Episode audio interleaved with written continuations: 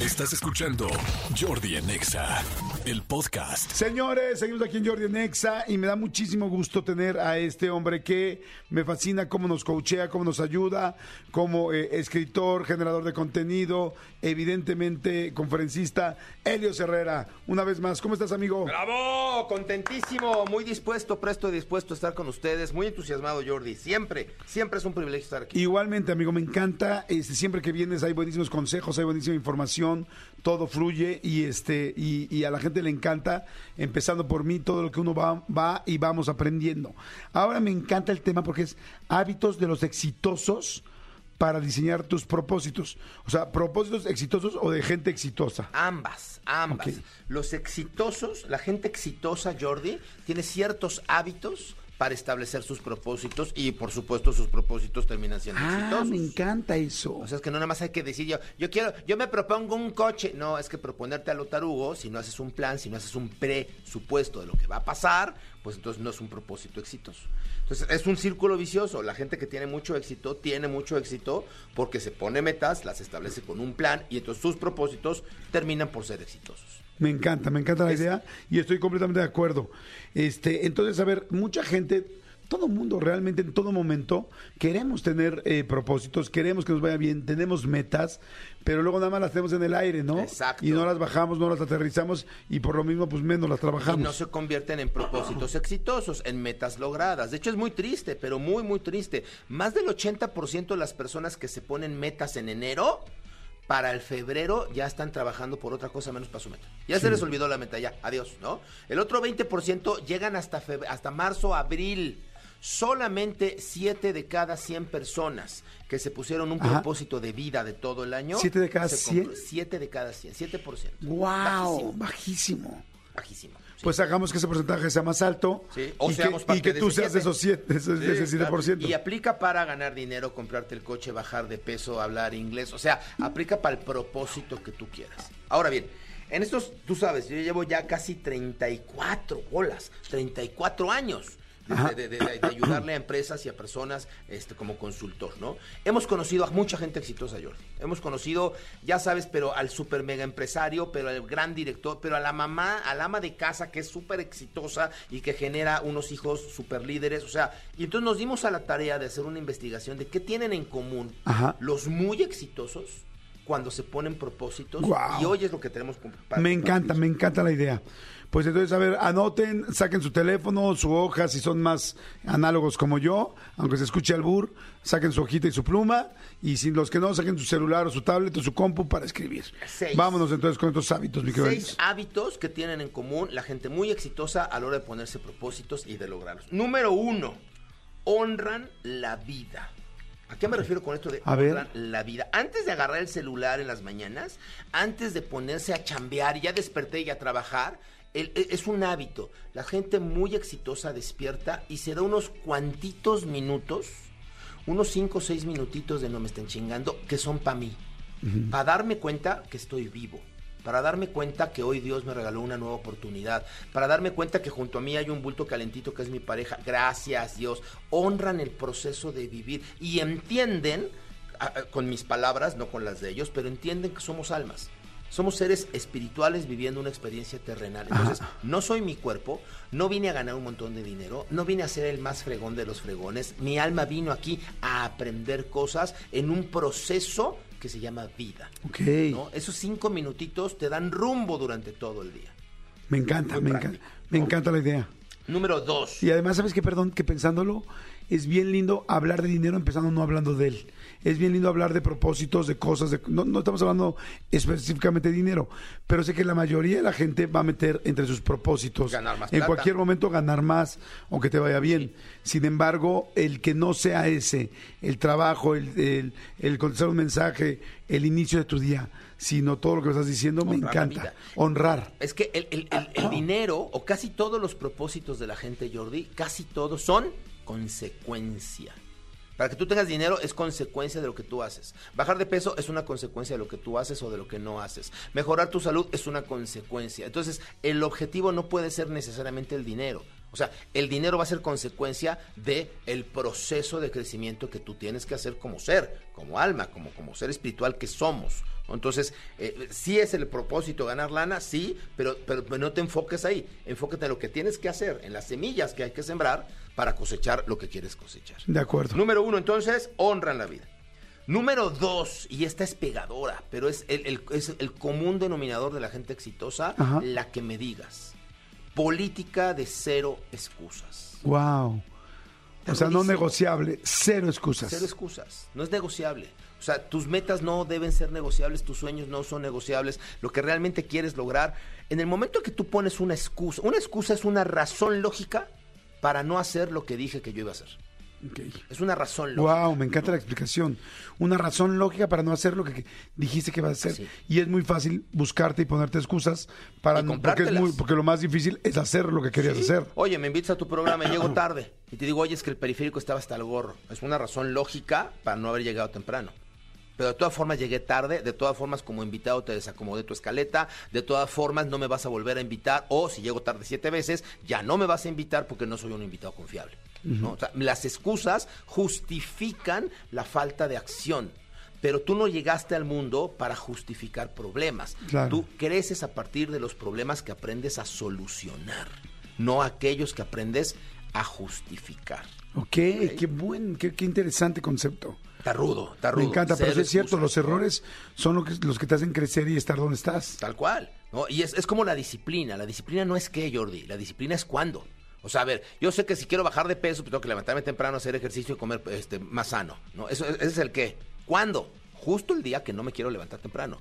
Justo el día que se me antoja el Claro. pastel. Justo el día que es difícil. Esa es la disciplina. Y ahí es donde la política cero excusas hace la enorme diferencia entre lograr lo que quieres o no lograrlo. O justificar por qué no lo hiciste. ¿no? Entonces, la gente fregona, número 2 de 6, cero, cero, cero, Cero excusas. excusas. ¿no? Oigan, vamos a ir rapidísimo a música o a corte, ya no sé, y ahorita regresamos de volada para seguir platicando con las otras eh, seis hábitos. Está interesantísimo. Estamos platicando con Helios Herrera. Síganlo en las redes, Helios-Herrera. Helios-Herrera. Ojo, tiene que ser con el guion bajo, porque hay otro, eh, otra con una cuenta con puntito. que no es, que es junto. No, Helios-Herrera. Y regreso para los siguientes. No le cambien. Jordi en Exa. Ya estamos de regreso con Helios Herrera. Este, amigos, estamos platicando de los hábitos de los exitosos para diseñar sus propósitos y, los, y ahora los tuyos, ¿no? Sí, señor. Entonces, el primero fue levantarte y honrar la vida.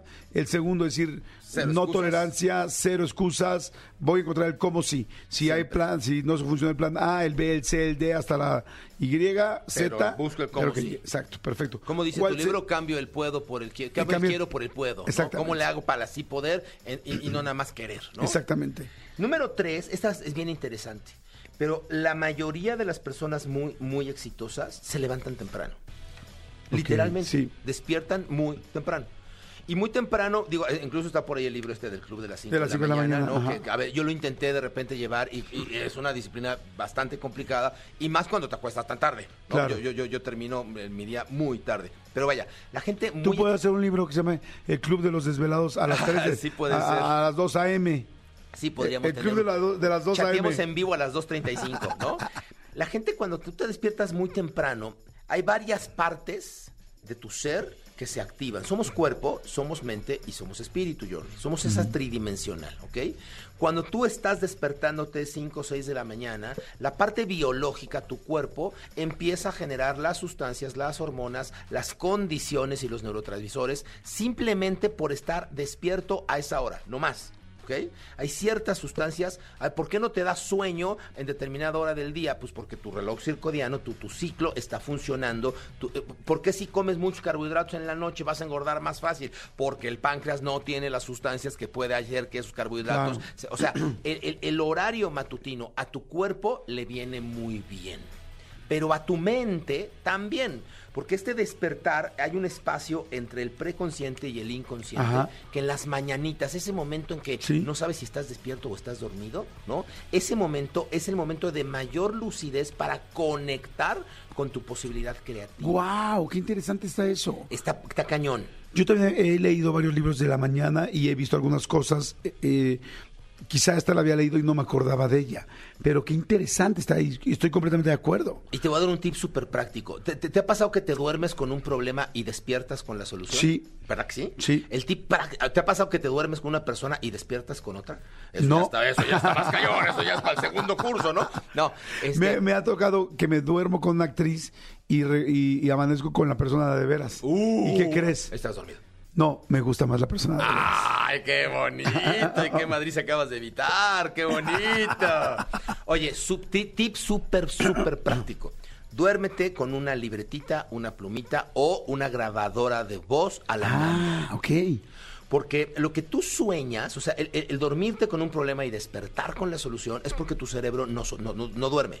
Toda tu posibilidad creativa se activa mientras duermes. Y entonces estás soñando un montón de cosas que, corresponden a posibles realidades y a posibles soluciones. Es la forma en la que tu alma baja información para que tú puedas crear. Entonces, cuando despiertas, y despiertas en la mañana, en la ventana de tiempo que tienes para recordar tu sueño es superior. A ver, nada más por logística. Si entras a las 9 y te despiertas a las 5, tienes más tiempo para estar en la cama 10 minutos para decir que soñé. Ya nada más por logística, Claro. ¿eh? Por logística. Pero además, la temperatura, pero el clima, pero tu reloj, arca- tu, tu ciclo de biológico, e- esos minutos te permite recordar con más facilidad tus sueños. Y la mayoría de las grandes ideas de los seres humanos aparecen en esos momentos. Hay que apuntarlo. Me encantó, me encantó. Ese sería el 3. Número cuatro, Cuatro. cuatro de seis. La mayoría de la gente bien fregona que conocemos recitan una frase de poder. Es decir, se dan un mantra, se dan un Ajá. se llama pensamiento simiente, es decir, pensamiento semilla. Ok. Lo que tú pones en tu mente es- son las instrucciones con las que tu cerebro va a trabajar todo el día. Fíjate, me hice ahorita de volada, dije, a ver, si quisiera hacerme un mantra diario inmediatamente para mí, que genere todo lo que quiero, y me puse yo, y lo puse en presente, porque puse, yo tengo todo lo que quiero. Sí. Así le puse. Y así, ahora, ahora me gustó lo que dijiste, todos los días voy a estar pensando, yo tengo todo lo que quiero, Sí. yo tengo todo lo que quiero, yo tengo todo lo que quiero. Porque ahí entra salud, amor, eh, dinero, negocios, personas, amistades. Todo lo que quieres. Yo tengo todo lo que quiero, yo tengo todo lo que quiero. A mí me encanta, y lo aprendí de joven, ¿no? Lo creo y me doy permiso. Pero me encanta esta frase porque tiene esta dualidad de lo creo de creer Ajá. y lo creo de crear. Ok. Que creemos lo que creamos y creamos lo que creemos, ¿no? Pero son las instrucciones que tú le das a tu mente y a tu horno. Imagínense ustedes, amigos, que, que- que- que tu alma es como un horno de pueblo. Vino a crear y está todo el tiempo creando. O sea, los hornos de pueblo, no si sabían. No se apagan, ¿no? No se apagan, ¿no? Porque es más barato mantenerlos, aunque sea con la flama chiquita, ¿no? Que volverlos a echar a andar. Ajá. Tu alma igual. Tu alma está creando, creando, creando, creando, creando. ¿Qué es lo que crea? Los ingredientes que tú le pones. Si tú le pones excusas, tu, tu, tu alma, tu, tu horno va a crear más excusas. Si tú le pones proyectos, va a crear más proyectos. Si tú piensas en el cómo sí, te va a decir cómo sí. Y si tú piensas en el cómo no, te va a poner el cómo no. Entonces, las instrucciones que tú le das a tu alma, son, a, tu, a, tu, a tu creatividad, son fundamentales. Lo creo y me doy permiso. Yo tengo todo lo que quiero. Y la recitan, y la recitan, y la recitan, y la recitan, hasta que se convencen de que esa es una realidad. Y el alma empieza a crear eso. Miren, a ver, no sé ustedes, yo estoy agarrando mi teléfono y voy, estoy poniendo en mis notas mantra y me hice mi mantra en chinga. Yo tengo todo lo que quiero. Perfecto. ¿Cuál sería la siguiente, amigo? Hagan ustedes la suya. De, de- de- de las cosas que... Sí. 5 de 6. 5 de 6. Combustible y servicio. Fíjese qué interesante. Combustible tiene que ver con darte mantenimiento. Ok. Y servicio tiene que ver con ofrecerte a los demás. La gente fregona que conocemos en estos 33 años, que son cientos de miles de personas fregonas, son realmente muchísima gente muy exitosa. Número uno, se da mantenimiento en tres dimensiones. Cuerpo, mente y espíritu. 15 minutitos para el cuerpo, desde un apapacho, desde un masajito hasta hacer ejercicio, mantenimiento al cuerpo. 15 minutitos para la mente, leer, escuchar un buen podcast, escuchar un buen video, ¿no? una buena serie, una buena película, un buen libro. 15 minutitos para el espíritu. Meditar, caminar, orar, contactar, dependiendo de tus creencias. ¿ok? Entonces, mantenimiento a tu ser en las tres dimensiones: cuerpo, mente y espíritu. Y servicio. Y esto es espectacular, Jordi. Cuando, cuando tú entiendes que tu alma vino a este plano existencial con un propósito, la palabra vocación significa literalmente el llamado Sí. de Dios para tu vida, para tu alma. Entonces, cuando tú conectas con tu vocación, ofreces un servicio a otras almas. O sea, normalmente tu vocación está muy pegada a lo que te gusta hacer. Me preguntan en mis cursos, ¿cómo sé cuál es mi vocación? ¿Qué te encanta hacer? Claro. ¿No? Oye, me gusta mucho la música, pero mi papá me obliga a estudiar biología. Sí, los papás nos quieren perfectos, no felices. Las escuelas no quieren perfectos, no felices.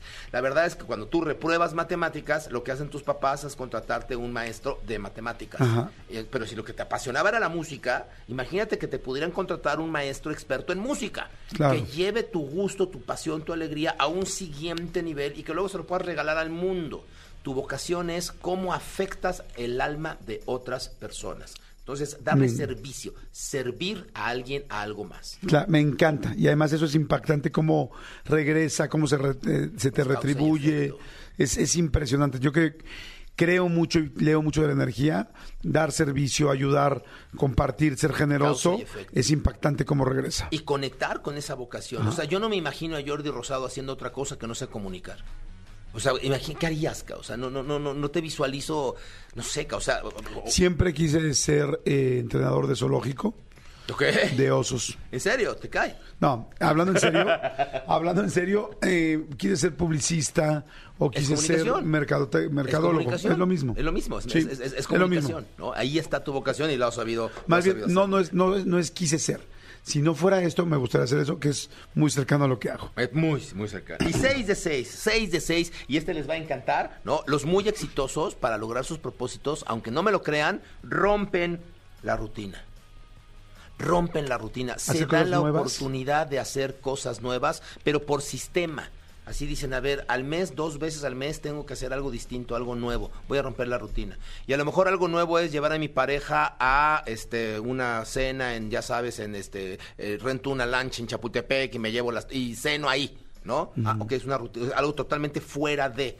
No, no permiten que, que- que- que la rutina los embale, los nuble. Esta, esta Sí. ceguera de taller que nos da por estar haciendo siempre lo mismo, lo mismo. lo- aunque lo hagas muy bien, terminas por estar eh, ciego, por, por- Claro. por ya no ver otras posibilidades. Sí, como dicen la ceguera de taller, ya lo ves tanto tiempo No te das que ya no te das cuenta. Aunque lo estés haciendo bien. Helios, están increíbles todos. Eh, uno, honra la vida. Dos, cero excusas. Tres, aún sin sol, levántate temprano. Cuatro, recita la frase de tu poder, de poder más bien. Cinco, combustible y servicio. Seis, rompe la rutina, busca cosas nuevas, atrévete, como decía Calle 13. Mi querido Horacio, increíble. ¿Dónde te vamos a seguir? Ahora digo, Ya. para más consejos. Para más Perdón, consejos. querido ya- me cambiaste, gracias. ya me Sí, cambiaste. discúlpame, ¿no? discúlpame. Número 7 de Ah, 6. ¿qué- No cambiarle el nombre al invitado. ¿Qué nombre dije? Horacio. Horacio. Estaba pensando en mi socio Horacio. Discúlpame. Pero en todas las redes, en todas, en todas las redes estoy como Helios Herrera, Helios con H Herrera también. En la de Instagram, por favor, la que tiene guion bajo, porque hay por ahí unos gandallas que nos Sí. están clonando. La que tiene puntito es Anojala, pero todas las demás es Helios guion bajo Herrera. Y si me permites despedirme con un 7 que no está en la lista, yo te supuesto. La gente se pregona todos los días, agradece, agradece, agradece. Sí. Agradece el fenómeno de la vida, agradece la oportunidad. Y hoy quiero yo agradecerte, Jordi, con todo tu auditorio, agradecerles, Manolo, a toda la producción, porque cada de cuando en cuando me invitan a participar, a aportar, a estar. Muchas gracias por compartir tu energía, tu micrófono, tu éxito, toda tu trayectoria. Al contrario, y mi querido Horacio, no dejes de escuchar a Helios, porque es de los mejores inspiradores y coach y conferencistas que conozco. Amigo Horacio, tienes que seguir a Helios Herrera. En todas las Helios redes. guion bajo Herrera. gracias, mi querido Helios. Bendiciones, Muchas gracias. Escúchanos en vivo de lunes a viernes a las 10 de la mañana en Exa FM 104.9.